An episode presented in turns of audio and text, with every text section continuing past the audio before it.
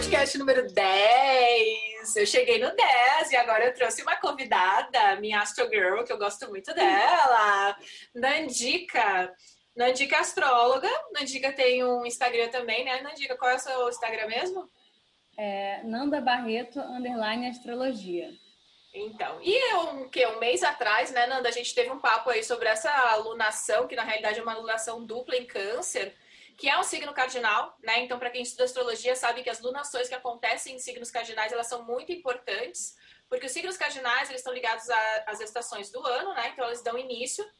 E o certo é sempre a gente compreender a astrologia como um momentum de ciclos, né? Tudo é cíclico. Então a gente vai olhar os mapinhas das luas novas, né? Porque na realidade a gente teve duas, então a gente vai correlacionar elas, mas entender que elas fazem parte de um processo que já está acontecendo. E esse processo ele é muito importante para a gente entender, porque nessa lua nova a gente teve a ativação de Marte em Ares, que realmente leva para uma grande, digamos, finaleira de um grande ciclo cardinal, que é o tal do Saturno em Caprica, que também é um signo cardinal, né, que vem vindo desde o final de 2017 e 2018. Então, qualquer astrólogo que estuda sabia, sim, que 2020 ia ser um marco, porque a partir de 2021, né, a partir de dezembro de 2020, na realidade, para 2021, a gente já está com o pé na porta num novo ciclo, né, um ciclo aquariano. Então, a, a gente vai olhar os mapinhas para compreender. Então, a gente tem uma lua nova hoje, tá? Que ela acontece no final de câncer. Só que esse ano a gente teve duas luas novas. Isso acontece sim. A última vez, se eu não me engano, aconteceu em 2017 com o leão, tá? Mas é, é raro, é mais raro, né? É, não é tão raro assim, acontece. Nem que fosse uma calibrada, né? E principalmente para as pessoas que estão numa profecção de câncer, onde a lua é o Time Lord, o regente do ano. Quando aconteceu em 2017, eu estava numa profecção de leão e eu tenho estéreo em leão. Foi um, um ano, assim, divisor de águas na minha vida. E eu vi meio que um desenrolar, eu diria até uns dois anos depois daquilo. Então, quem está numa profecção de câncer, avalia dentro, claro, do seu mapa, do, da significado, assim, do significado para você, tá? Porque a astrologia não é receita de bolo, né? Nem que suco, como eu sempre falo. Tem que sempre correlacionar. Quando é a astrologia natal, correlacionar com o seu mapinha aí. Aqui a gente vai dar só um escopo geral para entender a linha de raciocínio. E depois quem realmente estuda vai entendendo e vai cruzando os dados aí, né? Sim. Então vamos lá. Você começa aí com essa, com essa lua nova, a primeira que aconteceu no dia 21 de junho. Sim, a lua nova do 21 de junho, ela tinha né, a lua é, ainda. Oh, me desculpa, ela era coordenada por Mercúrio, que estava em Câncer e estava retrógrado ainda, né? E estava tá... vindo de uma, de uma junção de Mercúrio e Vênus, ambos retrógrados.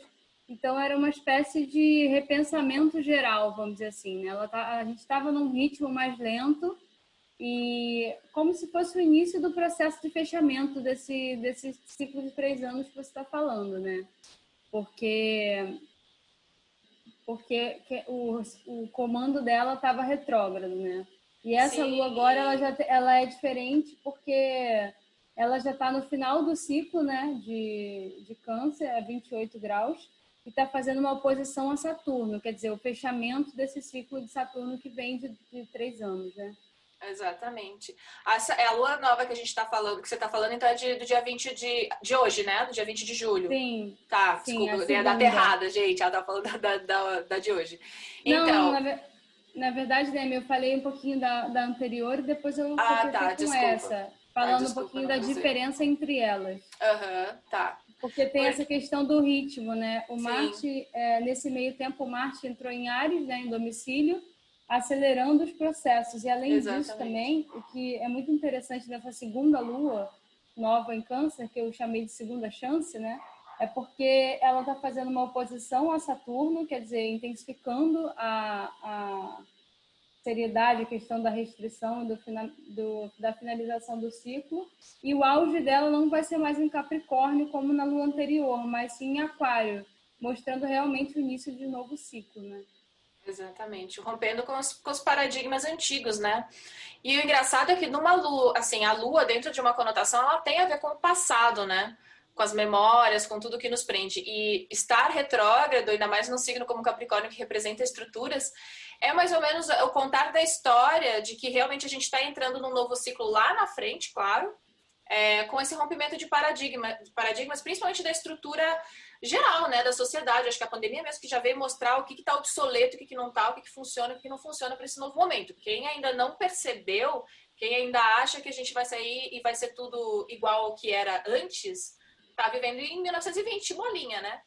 Sim, e, que é e até por isso também essa questão da segunda chance, né? Porque é como se fosse uma porta aberta mesmo do passado.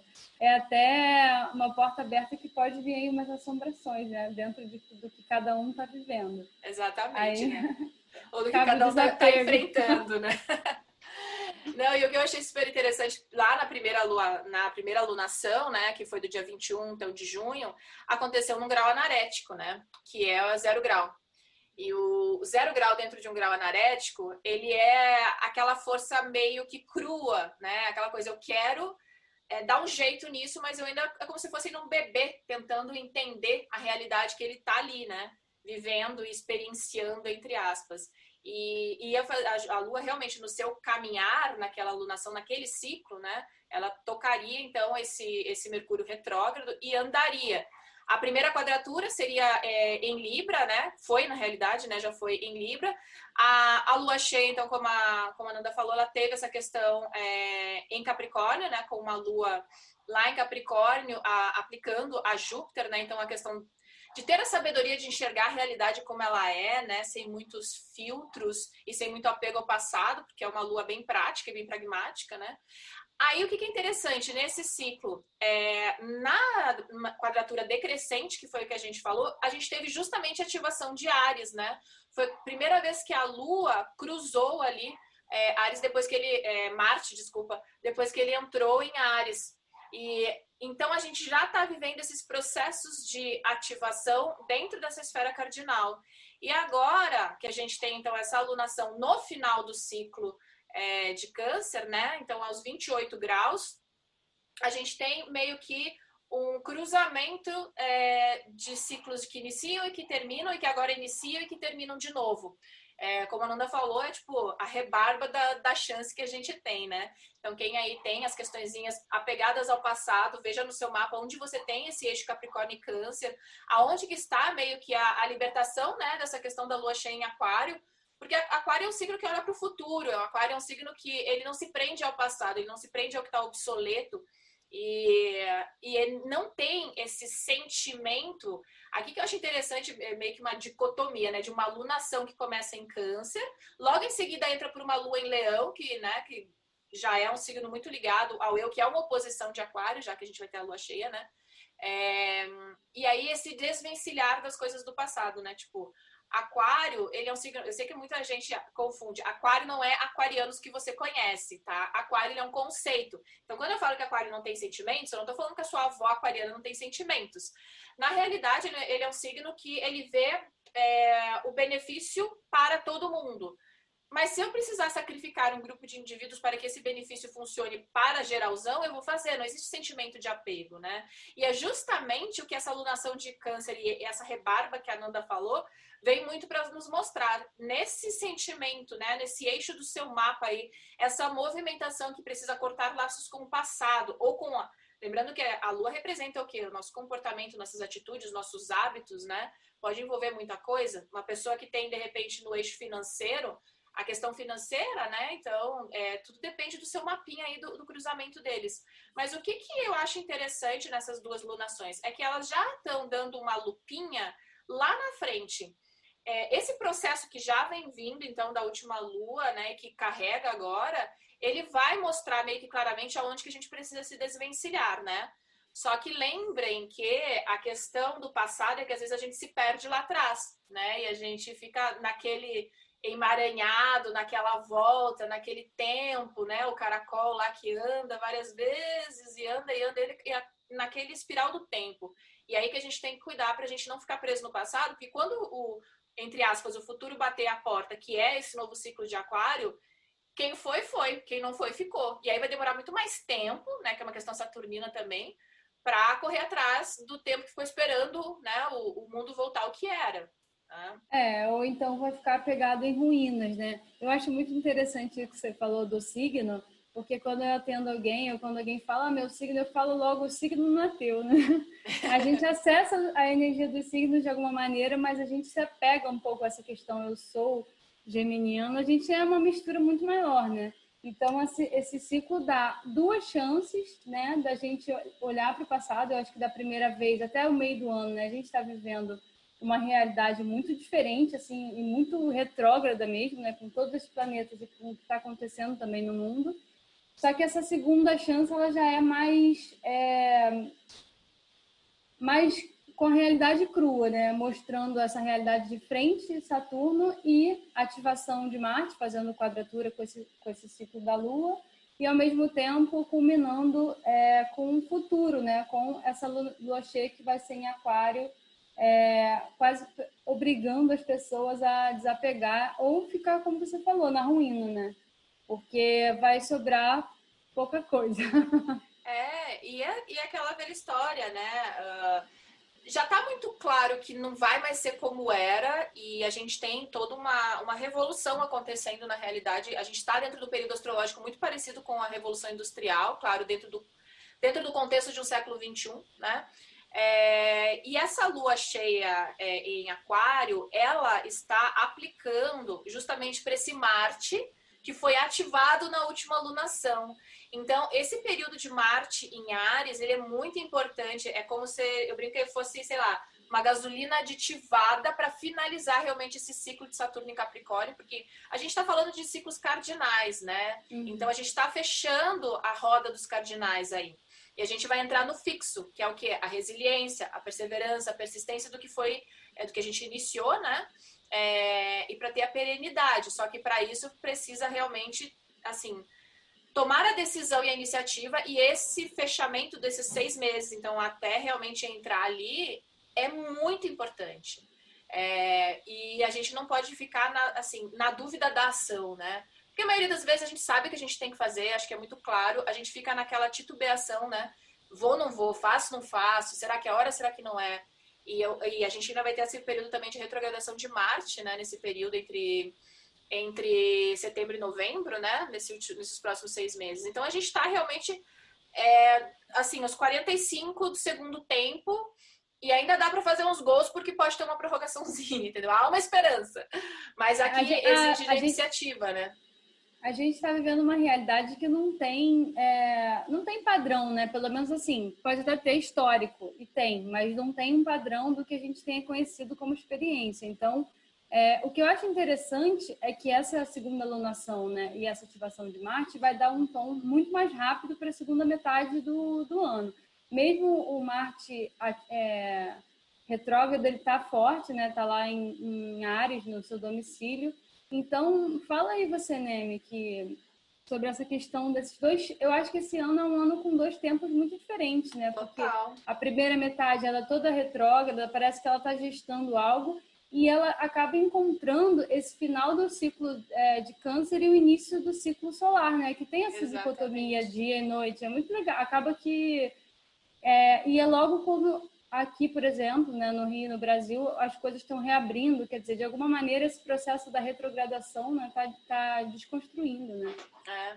E setembro é interessante. Tem não tem muito assim um padrão de como agir. Eu acho que esse Martin Ares fala muito sobre isso, assim, é, é meter a cara e abraçar o novo. É, e é muito, muito interessante porque uh, em setembro a gente tem um marco astrológico que é os dois construtores do zodíaco, que é Júpiter e, Aqua, e, desculpa, e Saturno, que estão retrógrados em Capricórnio, eles vão voltar para o movimento direto. Então eles voltam para o movimento direto ao mesmo tempo que Marte entra no movimento retrógrado, né? É como se fosse uma dança ali do eu quero, eu vou, mas tem alguma coisa que ainda me trava.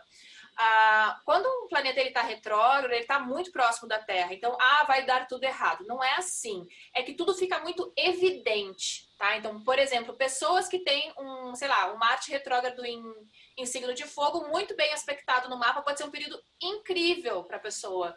Para a pessoa realmente dar uma guinada, colocar todo o projeto que ela tem para rodar e o negócio realmente, né, é, andar muito mais rápido do que estava até agora, né? Então, É, é, um, é, um, é, um, parece uma construção de uma história interessante aqui.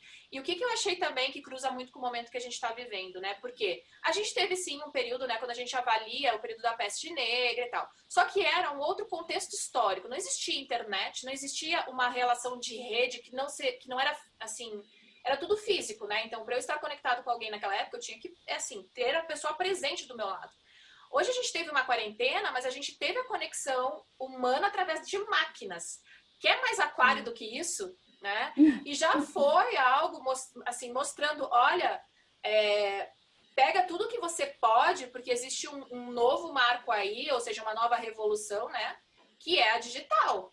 É, a, assim, empresas que não acreditavam nessa história, ah, meu, meu funcionário vai ser produtivo em casa, eu tenho que estar com o chefe cheirando no cangote, tiveram que realmente, como a gente fala aqui, abrir as pernas e entender que não tem mais tempo para ficar brincando com isso. Não, na verdade, o que as empresas estão percebendo agora é que elas estão lucrando mais ainda Exatamente. com o funcionário em casa. Porque eu, por exemplo, saí da, do último escritório que eu estava, porque era longe, e meu chefe sempre me prometia trabalhar em casa, e uma vez ele falou isso para mim, ele falou, eu não posso deixar você trabalhar em casa porque outras pessoas vão querer trabalhar e nem todo mundo vai conseguir trabalhar. E aí ele nunca abria esse, essa, essa oportunidade. Eu falei, cara, não dava mais para continuar. Só que agora tá todo mundo trabalhando em casa e as grandes empresas, inclusive, estão é, pensando se os funcionários vão voltar. Então, assim, acabou que toda aquela promessa de modernidade está sendo acelerada e colocada em, em, em, na realidade, né? E eles estão percebendo que, na verdade, é muito melhor. Claro, o custo é muito mais baixo, né? Do você menor. manter uma estrutura física. E eu acho que as pessoas trabalham mais em casa. Na realidade, é aquela coisa de produtividade. Você produz, ok. Se você não produz, vai ficar muito claro qual é o funcionário que produz e que não produz. Isso é uma coisa muito interessante.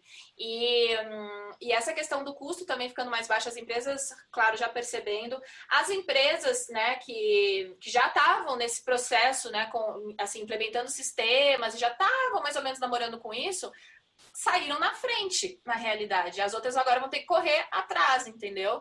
E isso também é muito, muito interessante, porque essa perspicácia de inovação. A inovação, às vezes, é, é simplesmente você olhar o óbvio, né? É, que já estava gritando há muito tempo, principalmente em centros grandes, né? É, a gente mora em centros grandes, assim, essa questão do deslocamento era algo que estava desgastando demais as pessoas. E veio uma pandemia, né? Porque como a minha mãe fala, se a gente não muda, a vida muda a gente, né? Vem um chutezinho ali para a gente se mexer.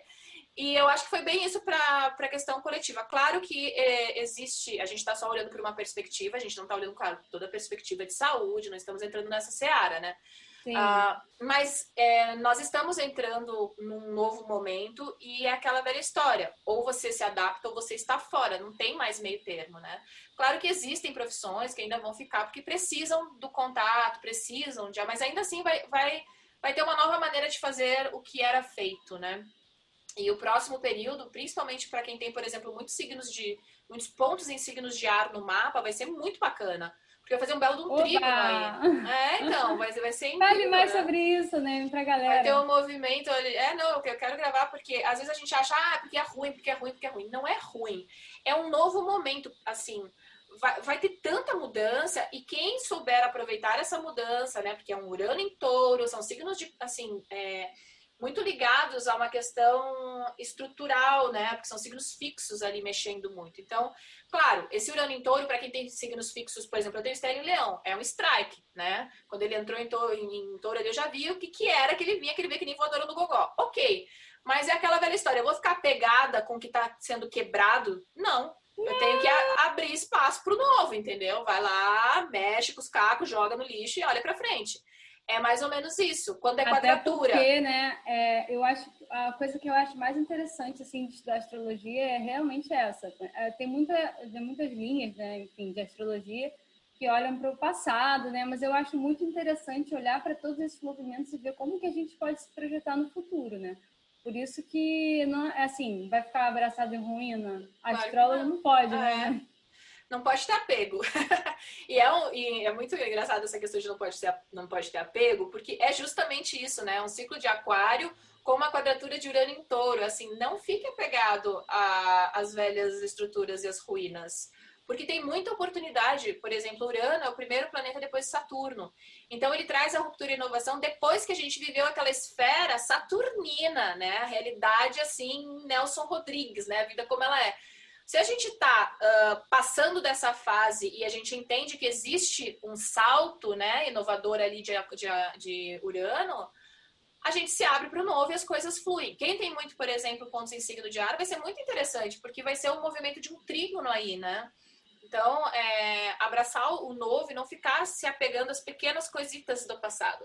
E essa alunação, esse marco aqui, ele já vem meio que direcionando. E aí eu quero abrir também, um, digamos, uma janelinha, porque o que acontece, isso eu me incluo e todo mundo né, que começa na astrologia se inclui um pouquinho. A gente tem uma visão muito hollywoodiana da vida. Então, quando a gente fala isso, a, a pessoa já diz: Meu Deus do céu, vai acontecer algo grandioso nossa, vai cair, sei lá, uma chuva de glitter com pétalas na minha vida para eu conseguir enxergar. Às vezes é algo tão simples, e ainda mais com a lua, que a lua são coisas corriqueiras, né? Aquela coisa do dia a dia, do ritmo mundano, que é só uma, às vezes é só uma mudança de percepção da nossa realidade, sabe? Aquela mudançazinha, eu brinco que aquele clique. Nunca, nunca vi um carro roxo. Se eu decidir comprar um carro roxo hoje, pode ter certeza que amanhã na rua eu vou ver 10. Por quê? Porque foi só um padrão que eu mudei de percepção, né? Então eu comecei a ver coisas que antes eu não via, tava sempre lá. Não é que magicamente ficou né, aparecendo na minha vida. Então, é, a gente tem que ter um pouquinho disso, e principalmente eu, eu, vejo isso muito às vezes na Revolução Solar, que às vezes a gente vê um posicionamento e diz, nossa, esse é meu ano, né? E às vezes acontece uma mudança que é uma sementinha. E às vezes eu falo isso por quê? Porque 2017, que a gente teve essas duas lunações onde eu tenho um estéreo, foi esse ano de sementinha. E só hoje, por exemplo, com o fechamento né, de um ciclo maior, é que eu percebo, caraca, 2017 foi um ano muito importante de decisões que eu tive que tomar e de portas que eu tive que realmente dizer, tá, isso aqui fica para trás e agora olha para frente, entendeu? E a gente está nesse processo acho, aqui também. Eu acho que esses anos realmente de crise, eles acabam sendo, é, tudo é como a gente trabalha as questões, né? Porque para mim, pelo menos, eu tô em anos seguidos assim de altas tensões das minhas revoluções solares e Sinceramente, eu acho que a minha vida está mudando muito para melhor, assim, mas é crise atrás de crise. Mas eu acho que isso faz parte do crescimento também, né? Não adianta você ficar, ah, meu Deus. Isso é muito importante, eu acho, que a gente falar em, em um podcast. Assim, não adianta a pessoa olhar é, um aspecto é, vermelho, né, ou desafiador, que é o, o jeito eufemista de falar que vai ser difícil, e ficar chorando ali, né? Inclusive, a minha primeira professora, ela falava isso. Ela falava que o trígono é como se fosse um tipo assim você ganha um, pequeno, um dinheirinho né? E, e, a quadratura ela acaba sendo ela é difícil mas é a sua oportunidade né? E eu acho que isso é verdade. É uma visão talvez você vai chamar de hollywoodiana mas eu não acho. Eu acho que é bem não, realista mostrando que quando a gente vê a dificuldade de frente e encara, aí que é tal difícil, Aí que tá a vírgula. A gente acaba crescendo mesmo, né? Aí Exatamente. vai de cada um. Não tem resposta simples para algo tão complexo, né? Não, e até porque na prática, por exemplo, pessoas que têm muitos, é, muitas quadraturas no mapa, como que eu percebo? Às vezes são pessoas que, por exemplo, tiveram muitos perrengues durante a vida e a maneira como elas encararam, elas cresceram tanto é, eu tenho vários exemplos de pessoas vezes, que saíram, por exemplo, de uma condição X com tantas quadraturas e oposições, 30 anos depois, elas estavam num padrão 5X, financeiro, familiar, relacionamento. Mas foi como encararam todas as quadraturas, porque a astrologia natal, ela tem essa subjetividade do indivíduo. E a gente não sabe dizer, que sempre falo, o mapa não fala de índole, ele pode dar uma ideia de comportamento, mas aí tem aquela questão da consciência humana, né? A pessoa realmente vai fazer o que está meio que óbvio ali, né, dentro do reloginho dizendo para fazer, ela vai dizer, não, deixa para depois, né, depois que resolvo isso. Então, é, essa subjetividade humana, é, a gente tem que levar em consideração. Então, é um aspecto tenso? É. Questões tensas não podem acontecer? Provavelmente vão. Como que a pessoa vai encarar isso? E como que ela vai trabalhar isso, né? E, e o que, que é legal? Que o próprio mapa diz como fazer, né? Uhum. Porque ele vai estar tá ali numa posição, num signo, num direcionamento. Né? Ele vai estar tá dizendo meio, é meio que, eu sempre falo, é, é, meio que um manual de instruções, né, pra gente. Só que é claro, às vezes a gente olha e a gente não tá muito afim de fazer o que precisa ser feito, que também é super humano, e tá tudo certo, mas é depois Sim. a gente vai colhendo, né, o que, o que plantou na realidade. Não tem, não tem muito, assim, é preto no branco na realidade, né? assim. A gente joga, é. claro, umas coisinhas cinzas para ficar mais palatável, mas é bem isso, a responsabilidade é nossa no final das contas, né? Ah, o, o, ponto ali do, do planeta não é ele que está jogando nada aqui para fazer as coisas serem assim. Ele é um relógio. Assim como o relógio não diz no meio-dia ah, você está com fome, não. É um padrão que a gente tem de almoçar ao meio-dia. Ele está só indicando, né? É a mesma Sim. coisa. Então. Ou abraça ou, ou se apega na ruína. Eu acho que é legal de olhar para esse, esse meio do ano, que esse ano foi tão, um ano tão chocante, está sendo, né? É. E tão diferente, é ver que pelo menos a, o ritmo vai mudar, né? E se é. tem algo que, que esse mapa dessa alunação, dessa segunda chance fala, pelo menos assim que eu vejo, é agora a gente tem a chance de ficar mais ativo. Então, é aquilo que a gente fala, né? Se não botar na atividade, se não fizer exercício, se não organizar as coisas, se não botar na ação, aumenta o estresse, aumenta as brigas, vai aumentar bastante, né, Nene? Uhum, Mas se colocar atitude e ação, as coisas vão, pelo menos dentro das limitações, né, pelas quais a gente está passando, elas vão ter chance de se movimentar, né? Aham, uhum, não, com certeza. É, é, é a prática da ação e da decisão, né? Não, não tem mais como ficar em cima do muro, vendo o que vai dar, o que vai acontecer. Eu acho que é, vai ter meio que um despertar de, peraí, ou eu faço por mim, ou eu tô ferrado, porque esperar de fora, ou pode demorar muito, né? Pode até vir, mas vai demorar muito, eu, e eu não quero ficar mais perdendo o tempo. É, que é uma questão saturnina, né? Esse passar do tempo. É, que eu brinco que a gente está naquele tic-tac, tic-tac, tic-tac no final do ano, né? Até a gente finalizar esse ciclo. Mais alguma consideração, Nandica? É, eu acho que é um ciclo bem louco, né? Porque no fundo a gente tem, parece que a gente tem muito tempo, mas eu, eu, sinto pelo menos assim que é como se fosse um tempo grande espremido dentro de um tempo curto, né? Esse ano é um ano totalmente experimentalista, eu diria, né? Porque ninguém foi preparado para viver isso mas é, o que eu diria, assim, é agarra a segunda chance e pega esse segundo momento do ano aí que né, a gente vai sair dessa, dessa...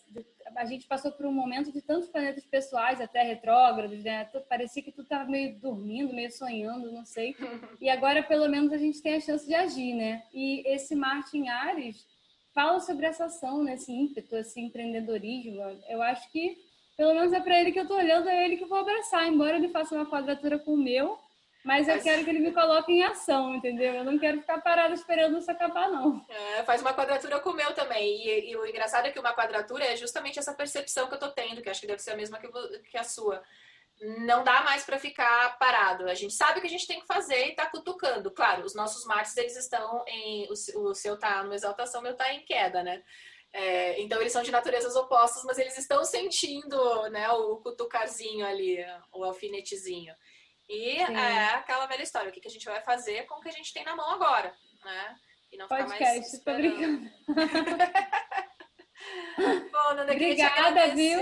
Ah, não, deixa eu agradecer primeiro. Obrigada por me convidar. Primeira vez que eu fiz um podcast, minha primeira vez. Minha primeira live foi com você, meu primeiro podcast foi com você. É ou não é um Marte aí que está, né? Movimentando o meu Marte. que ótimo, obrigada. Eu sempre adoro uh, as nossas filosofadas astrológicas, né? É sempre muito rico, então eu super agradeço você de ter tirado esse tempo. Obrigada, obrigada a você e bom ciclo a todos. Para todos, é um beijão. Beijo.